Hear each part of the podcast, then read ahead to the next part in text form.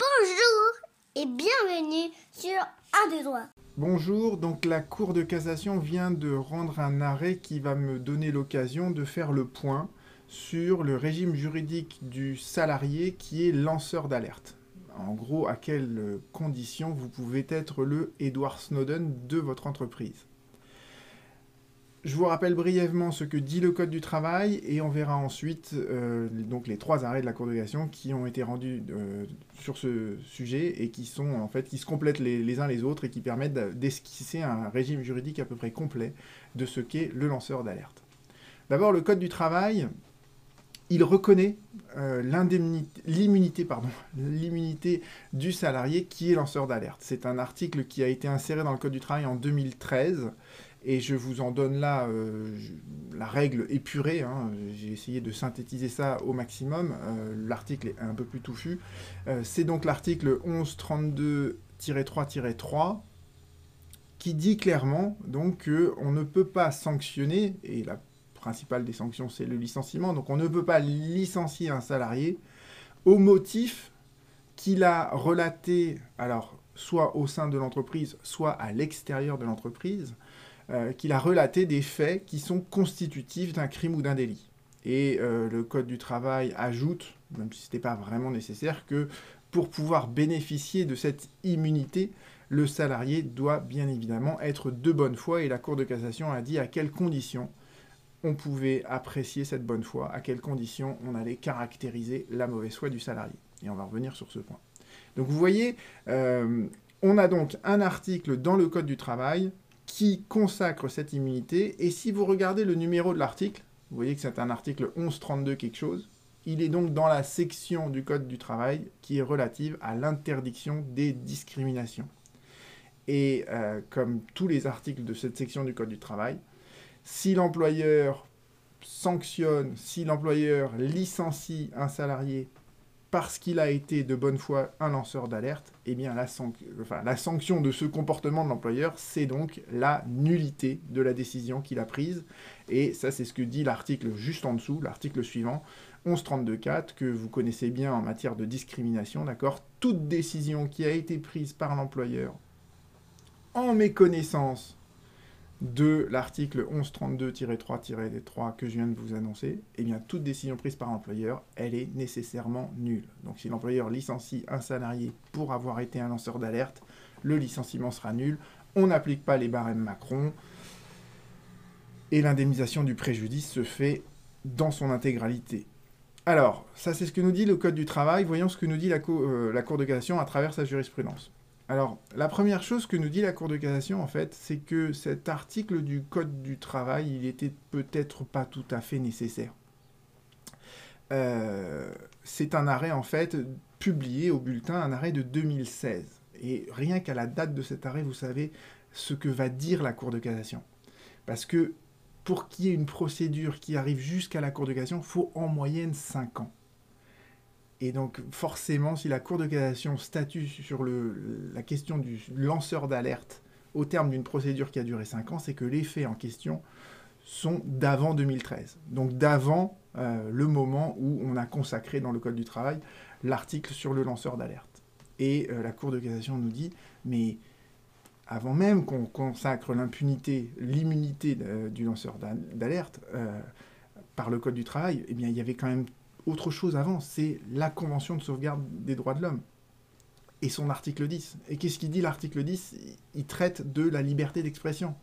Et donc la Cour de cassation nous dit, ben voilà, le fait pour l'employeur de licencier quelqu'un qui a relaté auprès du procureur de la République, auprès d'un commissariat, des faits qui se, produisent, qui se sont passés dans l'entreprise et qui pourraient constituer un crime ou un délit, eh bien, cette attitude de l'employeur, c'est une atteinte à la liberté d'expression du salarié. D'accord? Et il n'y a pas besoin du Code du travail pour nous le dire, puisque la Convention européenne de sauvegarde des droits de l'homme reconnaît la liberté d'expression. Et là, en l'occurrence, la Cour d'appel avait dit, mais le salarié ne peut pas se prévaloir des dispositions du Code du travail qui ont été insérées dans le Code du travail en 2013, puisque les faits remontent à 2010. Et la Cour de cassation lui répond, bah ok, on n'appliquera pas le Code du travail, on appliquera tout simplement la Convention de sauvegarde des droits de l'homme. Et si on veut décortiquer en fait le raisonnement de la, Cour de cassation tel qu'il apparaît euh, de manière un peu massive dans, l'attendu que vous voyez, il y a en fait quatre, euh, propositions. Euh, et la première proposition, il faut bien se la rappeler parce qu'elle est très importante, c'est que le salarié, il dispose d'une liberté d'expression dans l'entreprise, mais également en dehors de celle-ci. et cette liberté d'expression, c'est une liberté fondamentale.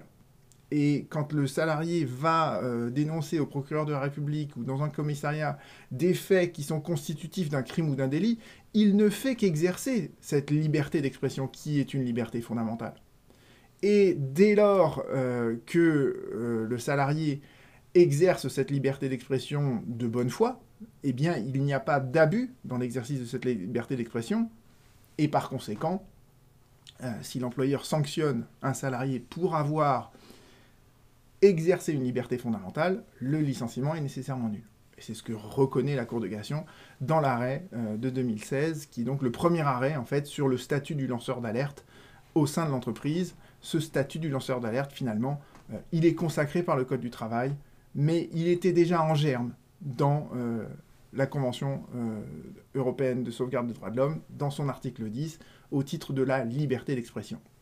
Donc ça, c'est la première précision que nous fait la Cour de cassation concernant l'articulation en fait entre le lanceur d'alerte et euh, cette liberté fondamentale qui est la liberté euh, d'expression. Deuxième chose que nous dit la Cour de cassation, c'est à quelles conditions doit-on apprécier la mauvaise foi donc du salarié? Et là, la Cour de cassation, elle est très stricte. Elle nous dit la mauvaise foi du salarié, elle ne peut résulter que de la connaissance par le salarié de la fausseté des faits qu'il dénonce. Autrement dit, euh, il faut que le salarié sache pertinemment que les délits et les crimes qu'il va reporter euh, au procureur de la République ou dans un commissariat, ces délits, ils sont totalement imaginaires. Ils n'ont aucune base factuelle, la plus ténue qui soit. D'accord? Et la Cour de cassation dit bien ensuite, par voie incidente, elle nous dit on ne peut pas caractériser la mauvaise foi simplement parce que les faits que le salarié aura dénoncés ne sont pas établis. Alors qu'est-ce que ça veut dire ça? En fait, les deux propositions, elles se comprennent, elles s'articulent bien entre elles. La première proposition, en fait, elle revient à dire, pour apprécier euh, la mauvaise foi du salarié, en fait, on se place au moment où il va dénoncer ses faits auprès euh, des autorités ou auprès de son employeur. D'accord? Et on regarde exactement à ce moment-là, est-ce que le salarié, il était parfaitement conscient que ce qu'il dénonçait, c'était complètement faux? D'accord? Ça, c'est ce que nous dit la corrélation, c'est la première chose. On caractérise la bonne foi en se plaçant exactement au moment où le salarié dénonce les faits qu'il sait pertinemment être complètement faux. D'accord? Et la Cour de cassation nous dit ensuite, c'est le salarié, il peut dénoncer des faits aux autorités, aux procureurs, dans un commissariat.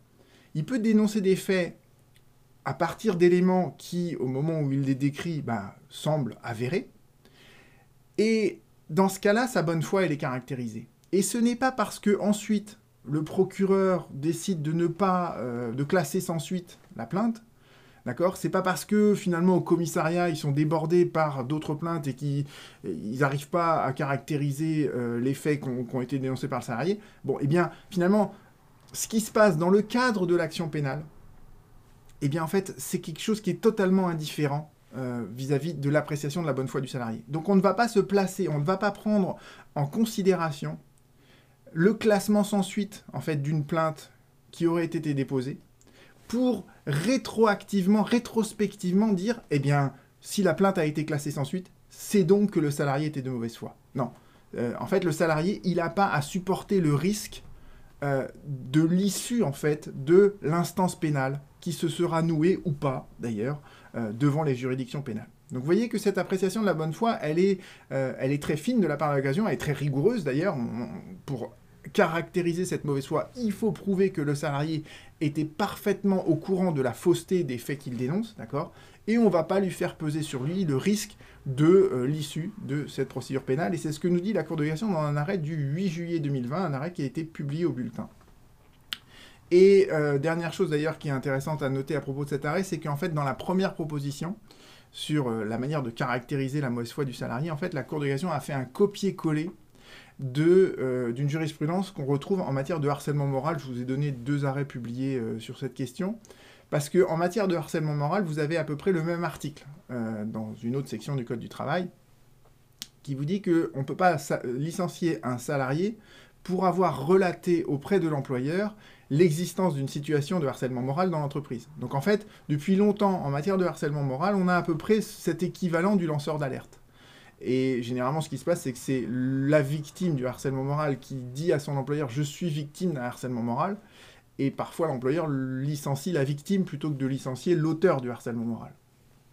Et le Code du travail prévoit donc une immunité de la victime, ou enfin de celui qui relate la situation de harcèlement moral auprès de l'employeur, il ne peut donc pas être licencié pour avoir relaté de bonne foi des agissements de harcèlement moral qui se sont perpétrés dans l'entreprise. Et euh, la Cour de cassation a dit à quelles conditions peut-on apprécier la bonne foi de celui qui relate une situation de harcèlement moral? Eh bien, c'est s'il a connaissance de la fausseté des faits qu'il dénonce au moment où il les dénonce auprès de l'employeur. Donc vous voyez que la Cour de cassation, elle a fait un copier-coller pour le lanceur d'alerte d'une solution qui était reconnue depuis très longtemps en matière de harcèlement moral. Donc de ce point de vue-là, il y a une sorte de régime assez unifié en fait de euh, à quelles conditions on peut apprécier la mauvaise foi en fait d'un salarié euh, dans ces cas-là. Et j'en arrive enfin au dernier arrêt qui a été rendu donc par la Cour de cassation euh, début novembre, un arrêt qui lui aussi est publié. Et je vais essayer de vous rappeler un peu les faits quand même pour que vous compreniez un peu ce qui, s'est passé. Vous aviez donc un consultant qui est envoyé au sein d'une entreprise pour y effectuer une, mission, on ne sait pas d'ailleurs exactement laquelle.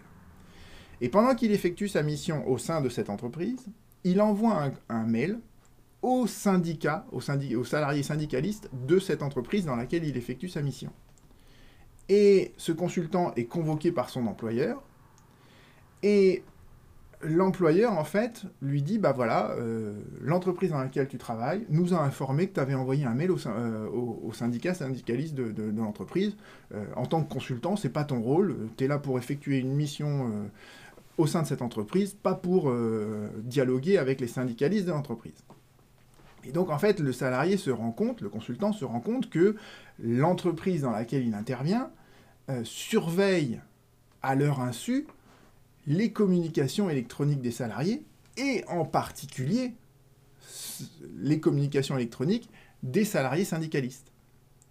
Et lors de l'entretien, en fait, le salarié enregistre l'entretien à l'insu de son employeur.